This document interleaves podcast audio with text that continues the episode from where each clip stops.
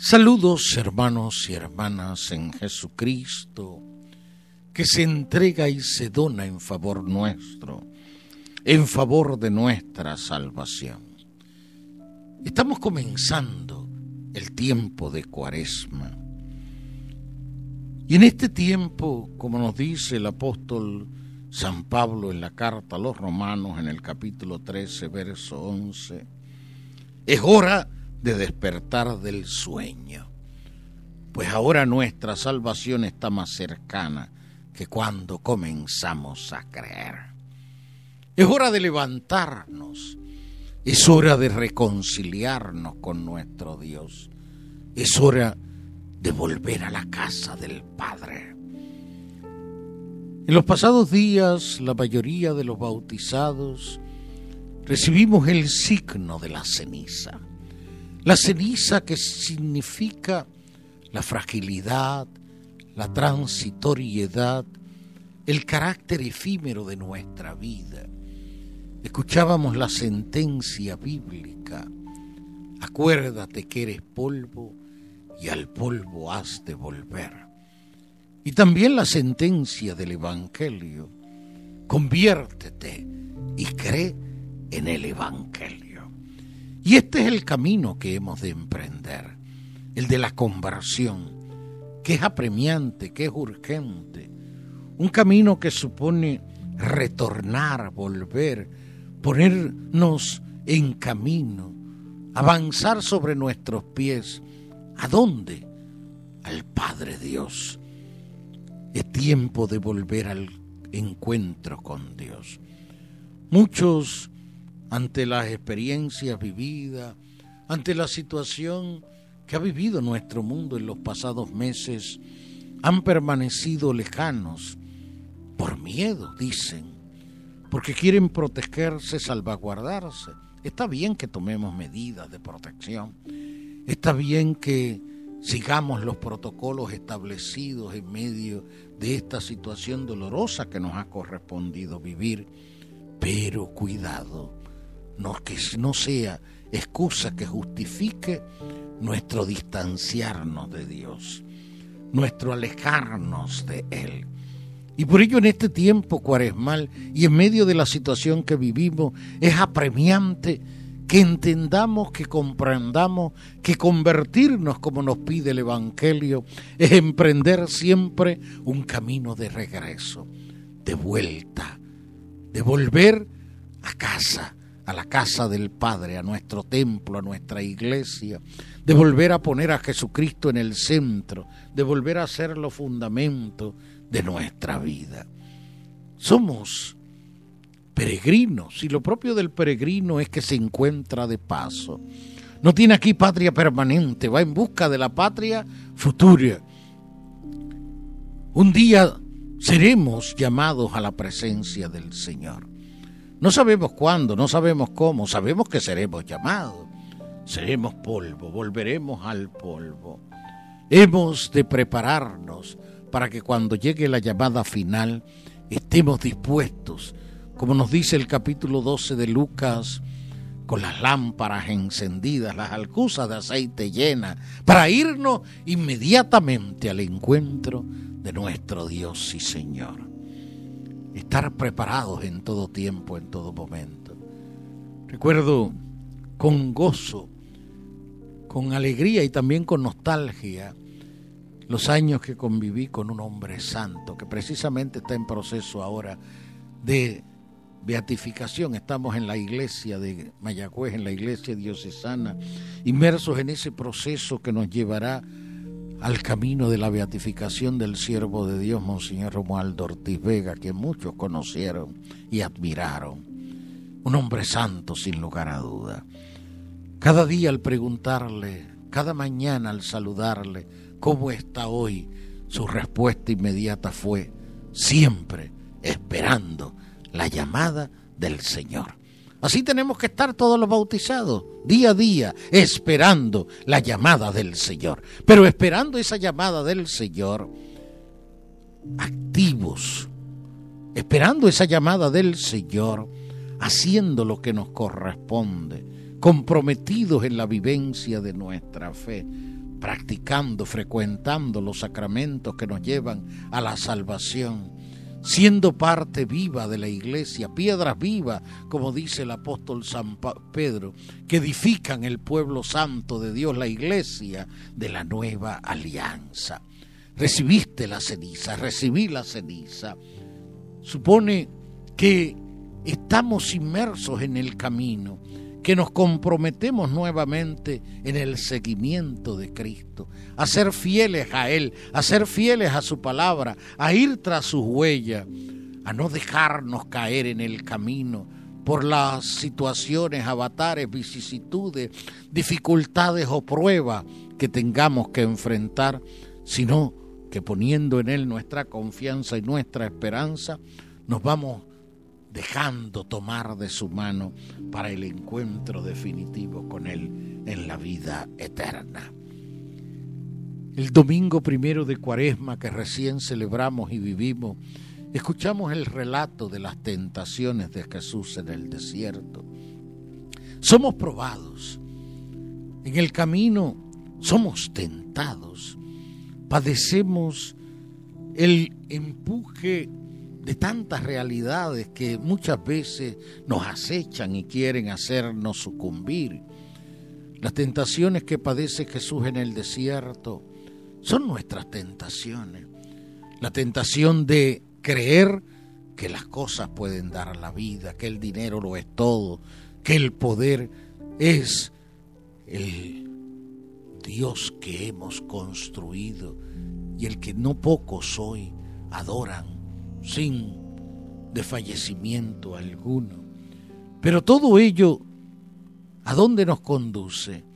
Nos conduce pues a una situación de desesperanza, de desolación, de tristeza, de dolor. Miremos nuestro mundo, ¿no es eso lo que vemos en nuestro derredor? El clima generalizado de violencia que nos acecha en todos los órdenes de nuestra convivencia social no es en gran medida resultado, fruto del egoísmo que viven no pocos, de querer poner su yo por encima de todo, por estar aferrado a posturas en las que intentan prevalecer, dominar a los otros, ser mejores que los otros, tener mayor poder adquisitivo. Es precisamente ello el dejarse arrastrar por esas tentaciones en las que Jesús venció y nos pide que venzamos todos y cada uno de nosotros. Precisamente el camino de la conversión es salir airoso, salir victorioso de las tentaciones del camino. Descubrir que no son las cosas las que dan la vida, que no es el dinero, el afán de lucro, la posesión de bienes, lo que llena el corazón, lo que nos hace felices. Muchas veces hemos vivido la experiencia de encontrar en el camino, de poder escrudiñar los corazones, de poder entrar en los arcanos secretos de los tantos corazones. ¿Y que descubrimos? Que muchos, muchos hombres y mujeres que se han dejado arrastrar por esa apetencia indiscriminada de bienes, por ese amor desmedido al dinero, se sienten fracasados, son infelices, carecen de lo más importante de la vida, porque lo más importante de la vida no se puede adquirir por dinero. Lo más importante de la vida no se puede alcanzar por el dominio del poder. ¿Puedes acaso comprar el amor? ¿Puedes acaso dominar para que otros te valoren y te amen, para que otros te hagan sentir que tu vida tiene sentido, tiene significado? Pues no, claro que no. Lo más valioso de la vida no se compra. Lo más valioso de la vida no tiene precio. Lo más valioso de la vida no se impone desde la fuerza. Lo más valioso de la vida se conquista desde la simplicidad la humildad desde el servicio generoso y desinteresado en favor de los otros, en favor de los hermanos. Hemos de ser en medio del camino y en esta cuaresma que recién comenzamos, signos y testigos del amor misericordioso de Dios. Hermano y hermana, haz que la conversión a la que Jesús nos llama sea tu norte, sea tu horizonte. Convertirnos supone, como dije al comienzo, emprender una ruta, un camino, ponernos en movimiento, ir hacia una meta, provocar paulatinamente una transformación real y auténtica en nuestra vida. Convertirnos implica ir a Jesús. Y en ese ir a Jesús hemos de vencer, como ya he dicho, las tentaciones del camino. Y por ello el camino de la conversión supone un proceso, una lucha interior profunda, serena, valiente, de ir arrancando lo inauténtico de nuestra vida. Convertirnos será arrancar, ir despojándonos, ir desprendiéndonos de nuestro egoísmo, de eso que llama San Pablo el hombre viejo, el hombre inclinado a las pasiones, a la carne, a la posesión de bienes, inclinado al poder, inclinado al pretender ejercer dominio sobre los otros, para ser libre y liberador, para obrar siempre con claridad y transparencia. Es camino de conversión irnos desprendiendo de nuestras ataduras, de esas cadenas opresoras que nos quitan la paz, que no nos permiten vivir en equilibrio y en armonía. Convertirnos supone afianzar en nosotros aquello que nos lleva al encuentro con nuestro Dios. En este tiempo cuaresmal, para que venzas la tentación, para que viva lo que implica haber recibido la ceniza, darte cuenta, ser consciente de tu fragilidad, de tu limitación, de tu debilidad, de tu transitoriedad, el ponerte incondicionalmente en manos de tu Dios y Salvador, reconocer que toda tu vida está en sus manos, que dependes de Él, que solo en Él puedes encontrar el sentido y la plenitud de la vida. Y por eso debes afianzarte en la oración, en la oración que es búsqueda desde lo profundo del corazón de qué es lo que Dios quiere de mí, de cuál es su designio sobre nuestra vida. Porque oramos para que se cumpla en nosotros su querer, oramos para que se cumpla en nosotros su voluntad. No oramos para que Dios haga lo que a mí me parece, resulta cómodo, conveniente. Muchos oran de esta manera y obviamente siempre terminan frustrados porque su oración no es verdadera oración, es simplemente un presentar lo que yo quiero que sea, lo que yo quiero que se haga pero no es un abrirse para que se cumpla el designio de Dios. Y la verdadera oración, la única oración, es clamar a Dios para que se cumpla en mí lo que Él quiere, para que se cumpla en mí su voluntad. El modelo es el Padre nuestro, hágase en mí lo que tú quieres, que se cumpla tu voluntad en el cielo y en la tierra que se cumpla tu designio de amor y de salvación sobre mí, sobre mi historia, sobre mi entorno, sobre mi mundo. En este tiempo cuaresmal, porque eres ceniza, porque eres polvo, al polvo has de volver, recuerda que debes desprenderte y despocarte de aquello que te ata, de tus ataduras, de tus cadenas, de tus esclavitudes, sean cuales sean.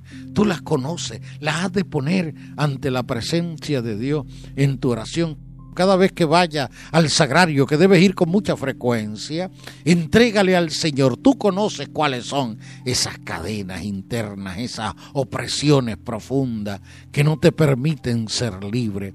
Déjalas ante su presencia. Clama al Señor, arranca de mí esta esclavitud, esta opresión, esta cadena que me hace sentir esclavo.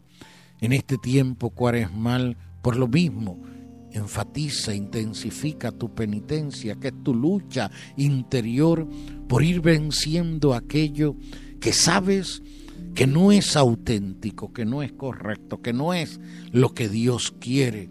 Es la dimensión ascética de la vida cristiana, es el esfuerzo que vamos haciendo por ser libres, por liberarnos de aquello que nos ata o nos esclaviza. Por ello se recomienda en la cuaresma el ayuno y la abstinencia, pero no solo de comida, no es solo de carne, ayuna y abstente de aquello que es pecado, de aquello que te aparta de Dios, de aquello que no te permite vivir firmemente tu atención a Él.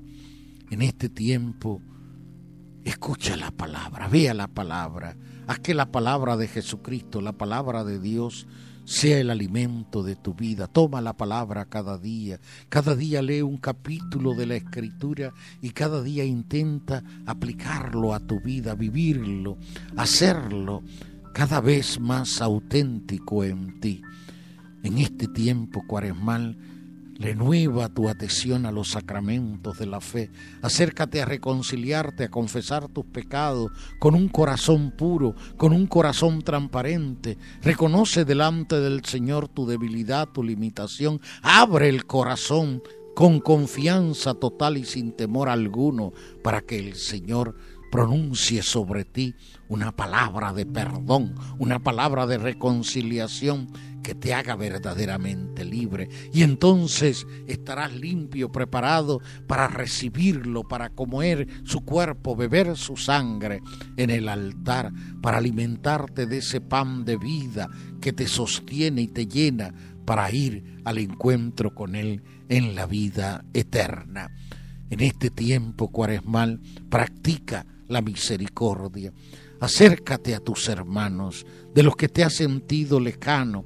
Acércate a aquellos que padecen y sufren, a los pobres de cuerpo y de alma, a los pobres enfermos, a los pobres desvalidos, a los pobres ancianos, esos pobres que son condición de posibilidad para que heredes la vida eterna.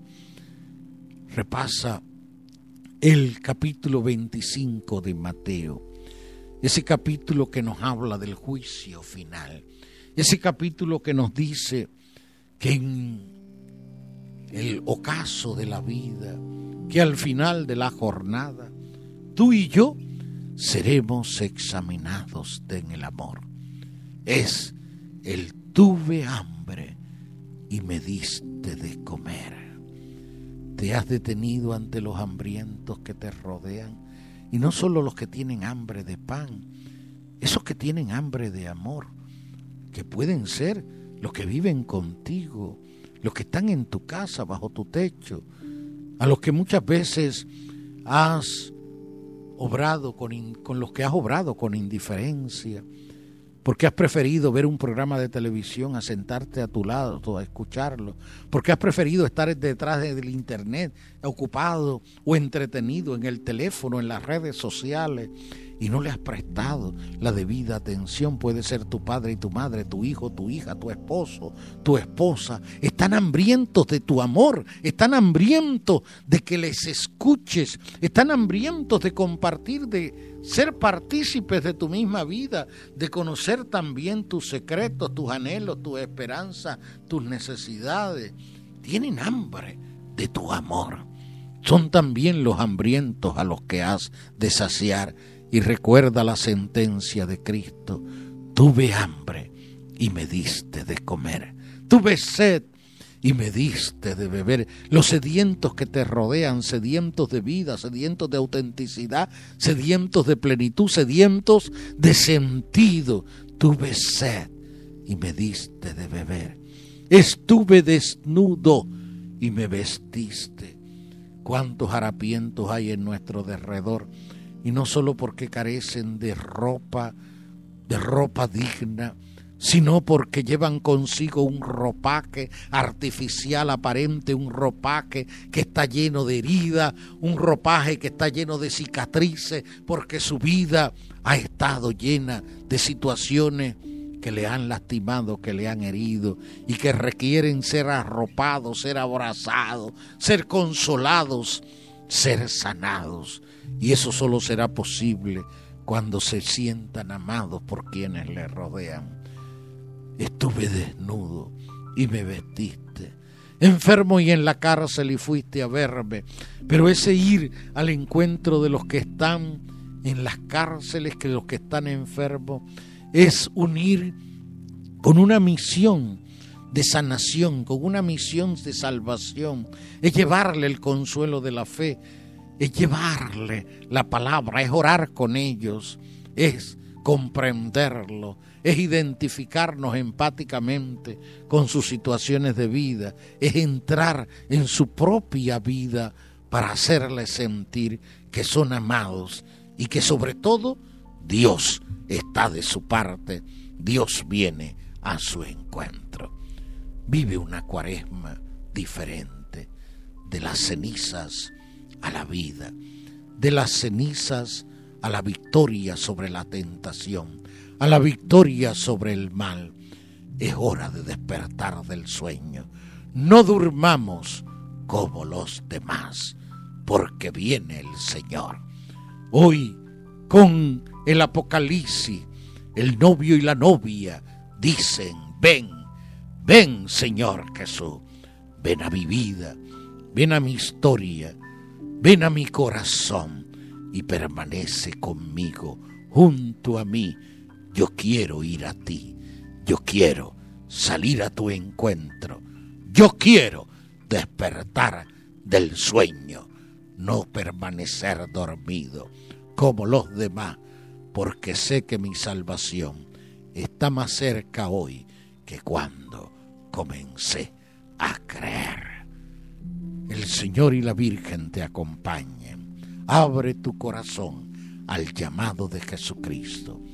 Vive este tiempo cuaresmal como un camino profundo de conversión, de retorno a Dios, de retorno a la vida plena que Él nos dona, que Él nos regala.